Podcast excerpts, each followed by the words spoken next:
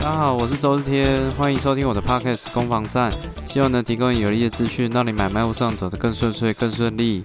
哦，最近天气变超冷的，听说礼拜六还有这个阶梯式的温度下滑哦。那不知道说你住的地方温度如何？你在的场域温度还 OK 吗？你知道你房子的坐向其实是会影响到整个室内的温度吗？其实像像我本身是在北部嘛，那北部的话，只要你房子的那个客厅落地窗有朝北或朝东或朝东北哦这些面向的话，那个东北季风就一直灌一直灌，你的房子就真的会比较冷。啊，相反的，如果呃，可是如果这个房子啊是在南部，那就会还不错，因为东北季风有机会吹到你家，所以其实也要看你房子坐落的的地点呢。那相反的，在南部啊，你如果呃西客厅如果是在西边的话，会有西晒的问题。那南部的话，相对太阳比较大嘛，那所以西晒的问题会很困扰。可是如果在北部的话，西晒反而加分。阳台如果在在西边的话，那个衣服也比较容易干呐，因为日照比较充足了。所以其实这个这个你住的地方，如果你就是气气温很冷哦，会不会是坐向上面有一些影响？那古人其实有有一些谚语啦，那我在他那个话是这样讲的，他说这个坐东向西，趁钱无人知；坐西向东，趁钱真轻松；坐南向北。趁钱稳稳妥稳当当，坐北向南，趁钱没困难。我不知道为什么这个古古人都一直要赚钱啊，反正 你不管什么坐向啊，一点逻辑都没有，就是反正就是赚钱会很顺利啊。哦，都希望你赚钱顺利，不管你朝哪边都一样。那反正啊，你就挑一个你喜欢的坐向，客厅客你的那个客厅啊，房间啊，这面哪一边是？真的扎扎实实会影响啊，因为像像我自己的老家那个是公寓啊，那公寓的话，因为呃就高度比较高一点，好，周遭的公寓比较低，我们家公寓比较高，就导致说有一面啊，这个墙壁就特别冷哦，特别冷，因为那一面就是面东北的，哦，所以靠那个墙壁都会发寒，跟冰块一样，哦，所以到了冬天的时候都会会会会比较辛苦啊，这房房间反而比那个客厅来的冷啊，因为位置的关系。好，所以如果你觉得，呃，如果你家里好几个房间，你的房间特别冷，也许你可以换个房间住，或者是你在这个外墙上面做一些处理啊，也许也会有一些帮助哦。OK，那这个今天开始我们的节目，我们今天是攻防战第六十九集，那一样跟各位分享一些时事哦。那最近的话。最近有一则新闻哦，是呃，最近蛮多人在讨论的，就是在讲到之前谈到的平均地权条例的修法的问题啊。那帮各位复习一下哦，这个平均地权条例修法到底在讲什么呢？呃，它它主要就是在平均平均地权。讲跟没讲一样，它这个这个条文啊，它其实在讲很多是跟土地相关的事情啊，比如说像那个涨价归公，土地的涨价是大家的共同的努力成果，哦，所以这是在谈土增税的部分，就是也是写在平均地权条例里面，还有像这个造价收买，就政府在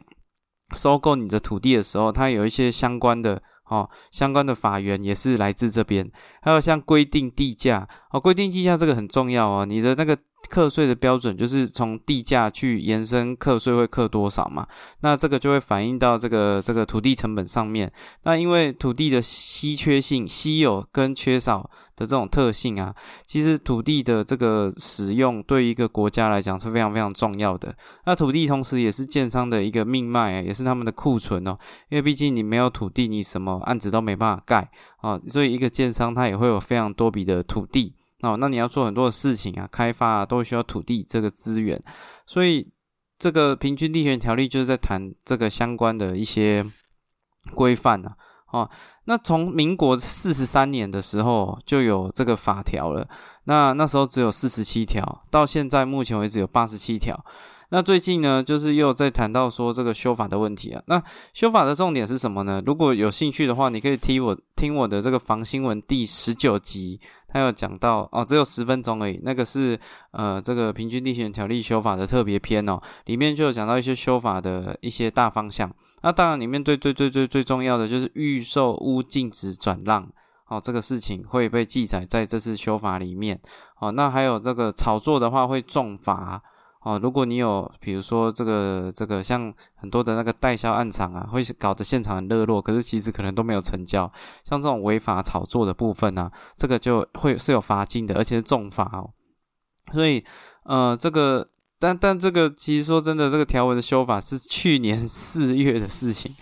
啊，现在已经十二月，已经过了八个月了，哈啊，预计是十二月二十一号说会排进去啦。那目前的话，这个这个政党总共也有九个版本啊，九个修法的版本，所以你说到底会不会有共识，有修出一个方向？我觉得也老实讲也不一定。哦，也不一定，那只是说这个这个重新浮上台面嘛，哦，就有讲到这个事情，因为有讲到说，其实好像民众对于说这个平均地权条例是很有期待的，认为说这个修法完成之后啊，对房价的这个高房价是会达到一些呃一些效果，一些抑制的效果了。那此时此刻呢，也有另外。一派的人哦，觉得这个条文的修法哦实在是很不妥，然哦，就纷纷有跳出来讲话，像是这个新复发的老板哦赖正义就讲说，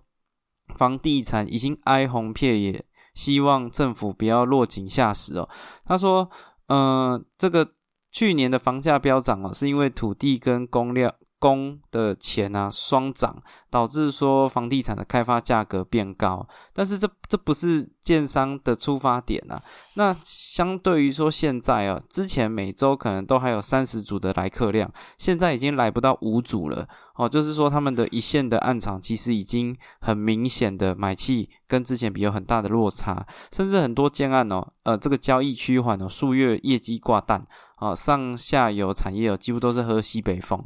那所以他是认为哦，应该让这个事情回归到市场机制就好了，不用在这个叠床架屋啦，哦再去干涉这个房市，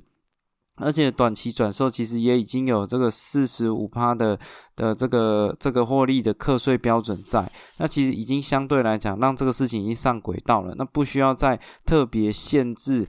禁止预收转让这个事情，因为这个。预收的转让是一个权利，那你去禁止这个权利上的移转，那到底到底这样子合理还不合理？认为说这是开民主倒车，有违宪之嫌呐。哦，这个是建商代表赖正义哦，有谈到在十二月十三号的联合新闻有讲到这这样的回馈啊。那这个东森新闻十二月十三号也有讲到，他他的标题是这样下，他说打草房条例有卷土重来，大佬忧中小建商陪葬。居住正义更难了，这个是不动产开发工会全联会理事长杨玉泉表示哦，这中小型建商啊，在这个一连串的打房的措施下来，其实很多都已经打成内伤了，因为不管是限这个金流啊，或者是一些一些贷款上面的一些管控啊，其实都已经相对来讲已经伤得很重了啦，对吧？那他觉得。如果现在再把这个平均地地权条例的修法通过，他认为是这个败选后拿来当祭品啊，令人愤怒啊！哈，因为现在其实市场状况已经跟之前比有落差了，好，那如果再这样下去啊，其实会大折很大，就是只是在协助大型建商在清理战场。因为中小型的建商会倒掉嘛，那大型的建商就可以看啊，那我觉得你这个公司还有利用价值，我就把它并购啊。如果你那个没有什么利用价值的，就全部都倒一倒。好，那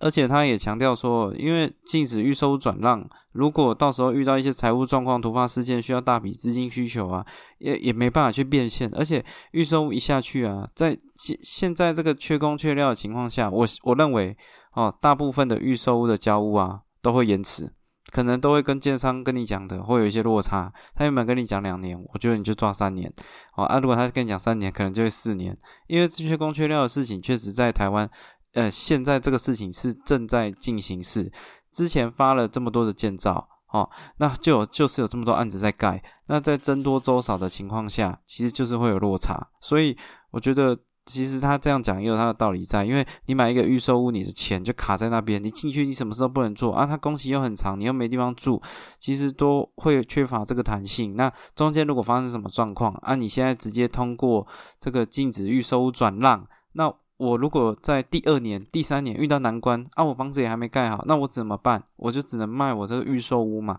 对吧？所以。他的论点是是这样子啊，啊，只是说像这些像这些这个不动产的的业者的代表啊，我觉得出来讲话，我都不知道 这个是加分还是扣分，因为他们的背景都是都是蛮蛮蛮高层的嘛，蛮上位的，不管是这个董座啦，还是这个理事长啊，啊，他其实，嗯，你你越讲会不会？政府反而更更想修法，我看那个 PTT 就有些文章就讲说，哦，踩到痛点了啦，哦，建商终于要降价啦，哦，终于房价居住正义何在啊？哈，那这在这样的情况下，其实你这些代表越这样讲，说影响会很大，我是不知道是不是加重修法的力道了，对吧？因为实际上这个条文啊，我认为其实影响没这么大，我认为它形式大于实质，因为。其实早在今年四月的时候就一直在讲这个事情。那预收的成交量有没有增加？有。那拿出来卖的有没有增加？也有。但是有没有很多？还好。其实那个比例已经慢慢的哦，这个政策。最你杀伤力最大一定是最一开始嘛。其实政策对房价的影响真的很大。像二零一五年，好那时候房价低点，好那就是在那个房地合一税上路前夕，杀伤力非常大，市场一个恐慌的恐慌的状况，就很担心啊。哦，觉得说我上路了就完蛋了这样。所以在那个情况下，其实政策对于啊，这些影响在短时间内是非常明显的哦，因为消费者会怕嘛，哦，这个屋主也会怕嘛，对吧？可是像这个禁止预售转让，这已经隔了满，这已经隔了八个月了，哦啊，修法会不会过？老实讲也不知道，哦啊，修会从宽还是从严？我觉得修会从宽的几率甚至还比较大，所以在这个情况下，这个影响已经很有限了。那而且他这个修法修下去啊。好了，预收禁止转让了，那会影响到是谁？当然，你短时间内那种炒红单的投资客啊，那个真的是可能会有影响。他就是拿十万块去订一个房子，然后再就直接把它拿出来卖，哦，这种当然是会有影响。可是这个毕竟不是市场的多数啊，而且它还在特定的区域哦。你像是双北，至少我在的区域很少这样玩的啦，因为。因为这个利润很少啊，你你中间就要被扣四十五趴的这个房地合一税，其实我玩不太下去了。所以在这个情况下，这个条文到底能发挥多少实质上的的影响，好造成房价下跌，哦哦大幅下跌？我觉得造成房价大幅下跌，绝对不会是因为这个政策，是因为整个市场的氛围，哦，是因为这这这种种的的原因去产生的。所以我觉得修法。我是乐见其成啊，就是要修就赶快修吧。我觉得是迟早都会过，那早点修一修，早点明确，那早点大家知道接下来怎么去做，会会比较好了。那至于说要期待它影响很大，我觉得预售，除非你愿意相信去买预售屋哦。如果你是一个对预售屋这个产品可以接受的人，我觉得这个新闻你可以再留意看看。但是如果你本身看的都是成屋，都是看到中古屋看得到的为主的话，那那我觉得这个你就。不用太期待了 哦，不期不待没有伤害了。OK，好，那这第二则哦，要跟大家讲的，不知道大家有没有看过那个那个皮克皮克森诶，皮克斯皮克斯的作品作品那个天外奇奇迹，就是一个一个那个有一个别墅的屋主啊，然后旁边有。建商在做土地的开发，然后就开发开发，因为要让那个土地越方正越好开发嘛。然后，因为他这个别墅的屋主就刚好那个位置很尴尬，在在中间，然后。这个这个建设公司就是要去开发它嘛，就说啊，你要不要加入我们这个开发的行列啊？你把房子卖给我，土地卖给我，那我们到时候再回馈给你。那因为种种原因哦，他就没有妥协，就成为了这个钉子户啦，就大陆大陆用语就钉子户。然后最后就呃发生了一些很温馨的故事。那像这个这个夹在旁边是新建案，然后中间一个中古大中古屋的这种案例啊，最近又发生了。最近这一次是在。台北市哦，十二月九号，《经济日报》报道，一个红墙的老红色墙壁的老透天呐，它位于这个复兴北路跟长安东路二零一巷之间，那总共是三层楼。那最近呢，这个这个呃，最近新复发有要在这边开发，哎，新复发出现了啊，新复发真的是哦，到处都在。新复发就是说，他要开发这个土地哦，那。但是这个地主没办法去整合，这很特别哦。这一块很很大片的地啊，其实它都是呃，它总共有四百五十六平啊。那这整片其实都是大同集团的。那只是说大同集团不知道什么原因，在民国七十七年的时候，把这栋透天卖给一个许姓的自然人。那其他就还是都在大同公司手上。那大概十多年前，大同公司觉得说。呃，就是要把这些土地去做一些活化，所以就把它去做一些奖励容积啊，取得这个这那时候大家根据那个台北市的一些奖励容积的方案，然后取得到很多的容积奖励，然后就拿出来做做公开标售啊，最后是新复发有标到这一块地，哦啊，这个地价换算单价是一千一百二十万，创中山区的新地王啊。哦，所以它的价格其实是卖的很好的。啊，只是说他新复发买了这块地之后，就也一直因为当初这个许姓屋主就没有参与呃大同的这个这个奖励容积的申请，那所以新复发也想说啊，那这次这次借这个机会还是好好沟通好了，结果联络从头到尾都还是不想谈，啊，就是不参与都更，他们也不知道为什么，那就只好就只好直接开发了。那各位知道吗？如果你你在这个夹缝中，哦，你像这个天外奇迹的屋主，你像这个故事的屋主，哦，你没有去参与渡歌，你会面临到什么样的事情？哦，我也有稍微查了一下，其实这都是有的，都有历史可以借鉴的。早在那个中和啊，哦，这个新北市的中和，曾经有发生这样的一个案例，哦，就是整片的渡更案。那有一户透天迟迟不愿意参与这个都更，那整个建商已经盖到一楼咯，已经地基打完了，已经盖到一楼咯。然后结果这个地主跳出来说：“哎，那那那那我想要跟你们一起一起盖这样。”结果已经来不及了。他之前就是应该是姿态踩的比较高了，啊，就一直迟迟不能，迟迟都是。呃，让让这个建商这里吃瘪了哇！所以到后来啊，他已经盖到一楼了，还跳出来说：“好了好了好了，我愿意跟你们一起盖。”可是那时候已经完全来不及了。结果最后变怎样？结果最后很惨哦。那个旁边的案子啊，因为奖励容积的关系，它旁边的案子是地下三层，地上十四层。哦，那结果他因为没有参与这个事情，他只能变成一个五层楼的透天哦。你看这个差的可多了。那原本他其实如果根据奖励容积，他可以拿到八十八平，可是因为他这次没有参与，他最后就只剩五十平，他整整三十八平不见了哦，而且公设比还被拉高，因为公设比，呃，你你这个建蔽率、容积率等等，那个换算的结果，那个旁边的新建案公设比大概三十四帕多哦，它的可能要四十五帕，而且施工难度超高，因为它夹在那个建案的中间，所以。呃，房子跟房子中间基本上还是有一定的动距的规范，所以因为那个动距它要在退缩，所以就很惨啊！哦，这整栋大楼整个建筑成本一平拉到三十万。哦，这个可能是很多新大楼都没有的，大楼可能十十几万，接近二十万，二十出头万。哦，你这个老透天五层楼改成新透天，一平要三十万，其实落差会非常非常大。那我还有查到台中也有一个这样的案例哦，就是这个这个十十三年前，哦，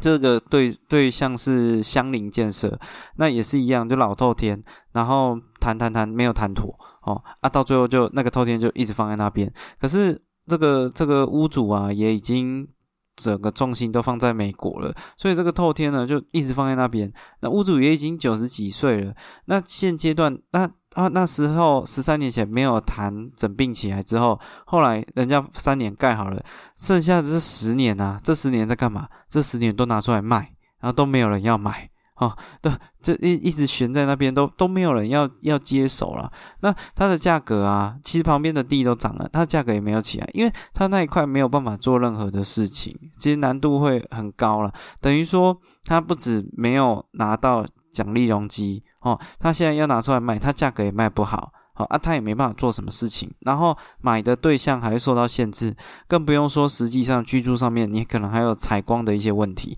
车道的一些问题，因为因为你旁边的那个建安在盖，他也他，我不是说他刻意要搞你，可是他可能一不小心就是会搞到你，因为你看旁边那个刚刚讲的那个永和的。十三层楼跟你五层楼，整个把你么字形包起来，你就变单边采光了，很惨啊，对吧？所以在这个情况下，其实如果真的呃有这样的一个机会，那我觉得好好的跟对方谈，会是一个比较好的选项啊。不然其实失去这个这个机会之后，平数、成本、采光。哦，价位通通都会受到影响，其实不见不见得比较划算啊。老实说，OK，好，这是要跟大家分享的第二则哦。那第三则呢，则是这个回馈一个一个听众的的的新闻呢。我的不好意思，我的 声音听起来怪怪的，因为喉咙不太舒服。这最近大家身体也要也要保持健康啊，对，因为天气变化很大。那嗯，这个听众啊很特别哈，他人是住在西班牙的，那他也在很早期就有收听我的节目，谢谢他的一路上的支持啊，所以这一则新闻呢也算是特别为他准备跟分享的，也跟大家聊聊这个欧洲欧洲的这个落寞村庄的故事哦。那在这个西班牙的西北部哦，临近葡萄牙处的交接处的这个萨莫拉省，有一个村庄叫这个 Salado de Castro。卡卡斯特对萨尔托德卡斯特村 有挂牌出售哦。那嗯，这个售价多少钱？我等下会谈到。我先讲一下这个这个产品很特别，它有四十四座西班牙小镇特色的房屋，其中有五座是完全独立的，还有包括一间酒吧、一座教堂，还有一个多多间教室的学校，还有十四间客房的旅馆，还有一个游泳池，还有一个运动场。还有一个国民警卫队居住的军营设备。那虽然呢，建筑物有这个遗弃多年遭破坏，但它还都还是有修复的潜力啊。那它这个村庄是有历史的，因为它旁边有一个水坝。当初就是为了盖这个水坝，啊那提供这个这个工人的家庭有地方可以住，所以才有这个村庄的落成哦。那只是说，在一九八零年后啊，因为这个水坝也完成了嘛，就整个就落寞了。那在两千年初呢，这个这个业主有买下这个村庄，想要把它改成旅游景点，好啊，结果后来后来因为一些经济的原因哦，没有办法没有办法顺利把它改建，那最后他就把它拿出来卖，啊，卖卖卖多少？他开价。八百三十万，三十万新台币，它不是欧元哦，它欧元报价是二十六万呢，哦，二十六万欧元，啊，八百三十万，你可以买西班牙的一个呃四十四座特色房屋组成的村庄，好，废弃村庄啊，那最后得标是九百五十八万啊，最后成交价九百五十八万。九百五十八万，在我所在的新北市啊，你大概两房车都买不起。但是你在西班牙，你可以买一个一个村庄，很特别的故事啊。那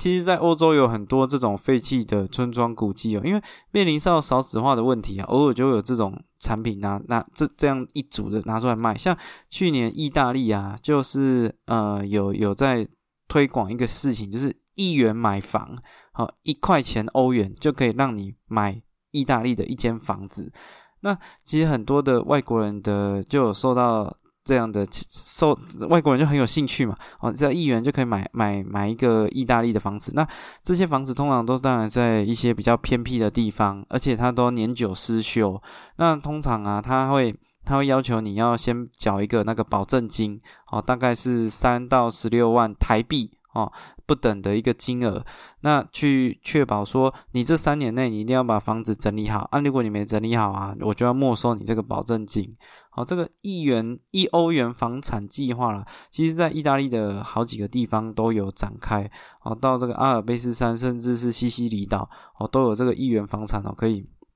任君挑选哦，那有吸引到巴西、澳洲、美国、俄国、欧洲、法国、英国啊，甚至非洲各国的买家啊，当然唯独缺了意大利本国人呢，兴趣缺缺。那为什么意大利本国人兴趣缺缺呢？因为在欧洲啊，维修房子哦，其实不是一件很容易的事情。哦，那这些这些计划其实也是这个地方政府在主导的。那原因也很简单，它就是因为这些房子啊年久失修，又找不到所有权人，那个房子就废弃在那边。所以如果用这个比较低的价格卖给这些国外的买家，那他们就会带动这边的经济，因为他要整修，他要找工人，他要来这边住，他要翻译，他要这个这个多趟的交通啊，他就会活络这个小镇的一些经济啊。那因为在少子化的过程里面啊，这个这个地区的发展啊，其实很多这种村庄都会废弃掉。哦，那。嗯，只是说为什么他宁可这样子便宜把房子卖出去哦，也不想要自己花钱去整修？因为在欧洲整修房子其实啊是一个真的是一个很大很大的工程啊。像在台湾哦，你房子只要四十年的屋龄哦，可能就整个被嫌到不行哈。台北市的都这个五十年的，然后觉得说旧到个不要不要的。可是各位知道吗？在欧洲啊，很多房子可能上百年的，那可能是因为建材、天气哈等等因素。可是我觉得最主要的差别还是在那个观念呐。像欧洲的房子啊，它其实大部分都有暖气。那早期的房子的暖气设备跟这个新盖的房子暖气设备在效率上面是落差是非常非常大的哦，那个功率、那个效能错差非常多。可是，在台湾啊，可能想到遇到这种事情，就是整个拆掉重建，或者是走民民管，哦，就是那个想法都是，如果可以短时间内解决这个问题，哦，最简单、最便宜的方案，也不会考虑什么美观呐，就只想要啊，反正现在过得去就好了。这是台湾人的对于房屋修缮的一些一些观念，所以你会看到那个公寓啊。哦，公寓那个外墙很多，每一户都有自己的风格，有些给你偷开窗，有些给你拉明管啊。其实大家就乱弄的这个城市街廓，就是看起来会比较没有那种美观呐。可是欧洲就不太一样，他们在思考的都是呃修复，并为下一代做准备哦。像最近这个绿能的议题啊，其实很受到大家的推崇，尤其是在欧洲这这一端呢。那他们在这个房屋的翻新上面啊，他们会希望这些都要加装绿能的设备哦，而且提供了非常多的振兴基金在这里面，然后也会推出这个绿色贷款哦，然后你如果有跟绿能去做一些结合，跟这个这个永续做一些结合，它就会给你很多的。的一些优惠，所以在这个观念上面，我觉得落差就蛮大的。欧洲是在想说，我这个房子怎么住一辈子、两辈子，而且我的未来的人都可以一直住下去。那可是台湾对于房子，这就是利润。哦，简单省事，我觉得这个观念落差是是蛮大的了。像欧盟哦，它甚至还在呃推估说，如果未来去做这样的这个绿能的建设备的展开啊，对于说建筑业啊，可能会创造十六万个就业机会，还可以解决这个能源贫困的问题。因为欧洲的旧房子的比例也非常非常高，所以现在欧盟哦就有积极的再去推广这件事。那台湾就。真的是比较弱一些了，可能没有引进，没有这样的观念。如果说有这样的机会，老实说，我也我也蛮想尝试看看的。因为房屋整修上面，外国跟台湾真的不太一样。台湾都是就是外包嘛，然后找师傅来弄，其实很少自己的想法，就只是想师傅怎么讲，就就就怎么配合。那可是国外的话，对于这个房子的自主性啊、整理啊，都大部分还是由屋主这边去主导。我觉得这结果我就很不一样啊。所以，如果有机会，我想要尝试看看这个 绿能到底能帮助到多大啊！我相信这也是未来的趋势啦。好，那啊，这个新闻就是分享给这个西班牙的这一位听众，那希望听到会喜欢。OK，啊，谢谢你收听到节目的最后，也祝你有愉快的一天。如果你喜欢这样的节目形式呈现的话，再麻烦帮我订阅啊，这个分享啊，那或者是 FB 上留言，看到你们的留言，我都会非常的开心。OK，祝你有愉快的一天，我是周志天。拜拜。